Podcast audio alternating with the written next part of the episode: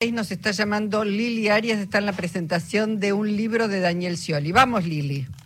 Hola, Luisa, muy buenas tardes y muy buena semana. La nueva era de la diplomacia, en esto versa el libro de Daniel Scioli que está presentando aquí en el Teatro Alvial, junto con eh, muchos, eh, eh, muchos políticos y también sindicalistas. Va a estar presente aquí Sergio Massa, ministro de Economía, y el, candidato a presidente de Unión por la Patria. Quienes está Héctor Daer, eh, una persona que está muy ligada, si quiere, al máximo por un lado, pero que ayer también estuvo presente en el debate. Héctor, ¿qué le pareció en principio y todas esas picanas que hubo de, del debate ayer? Bueno, primero, de parte de los candidatos que utilizaron el Estado para adjetivar, para agredir, me parece que fue distinto eh, y tuvo mucho menos o más bajo eh, el nivel que había tenido el de Santiago del Estero.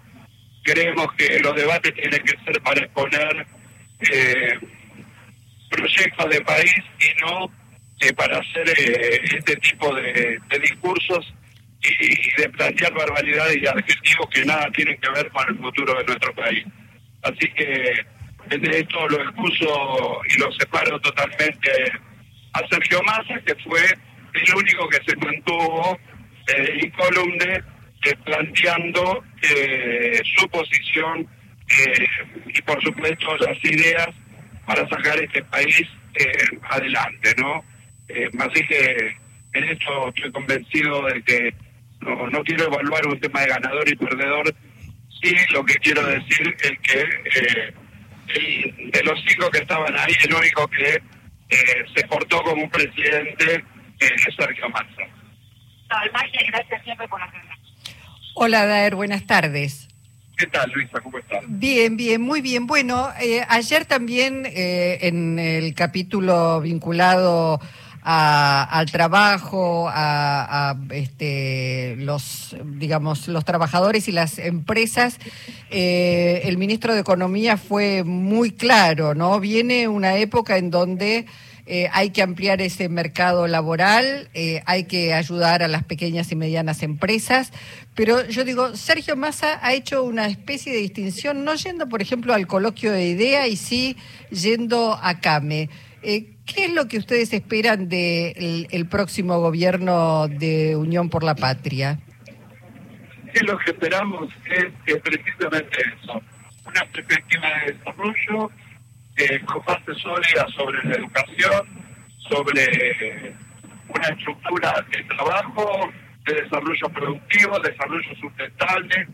Eh, por supuesto, lo que esperamos es eh, una transformación de nuestro país. ¿no? no queremos volver atrás al país pastoril, ¿no? Y mucho menos un país eh, que solamente tenga eh, el dólar como objetivo social, eh, político y económico de nuestro país. Creemos que una nación se desarrolla con, con lo propio, agregándole valor, con sus materias primas, la conciencia aplicada y con todo lo que tiene que ver con cada una de eh, las posibilidades y potencialidades que tiene nuestro país, como el litio, el cobre, la energía, etcétera, etcétera. No es campo, pero para eso eh, hace falta un Estado con una mirada clara eh, y no un país que solamente se dedique a vender riquezas, sino un país que aproveche esa riqueza para desarrollarse, acabar con la pobreza y achicar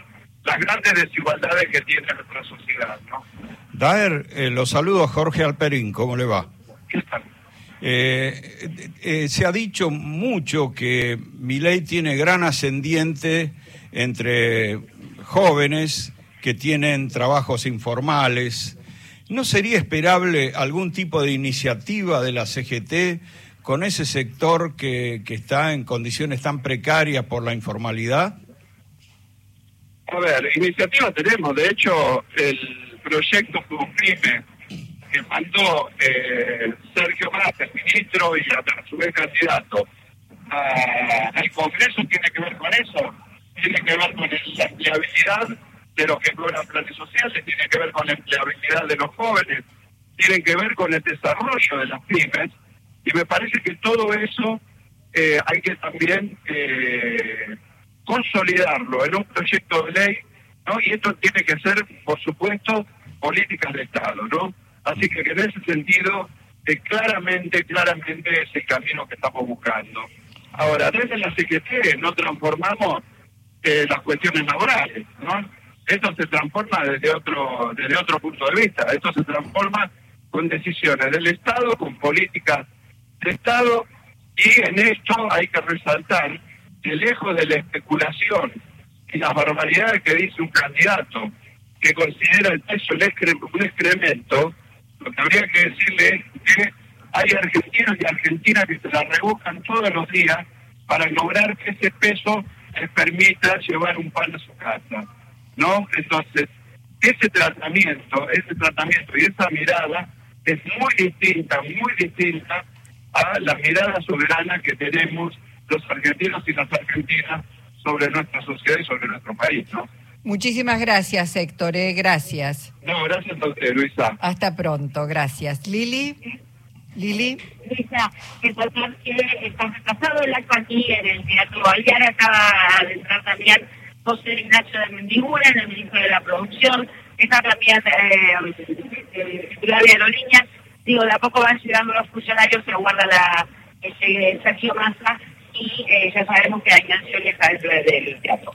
Muchísimas gracias, Lili, como siempre, un abrazo enorme. Abrazo para vos, chao. Gracias.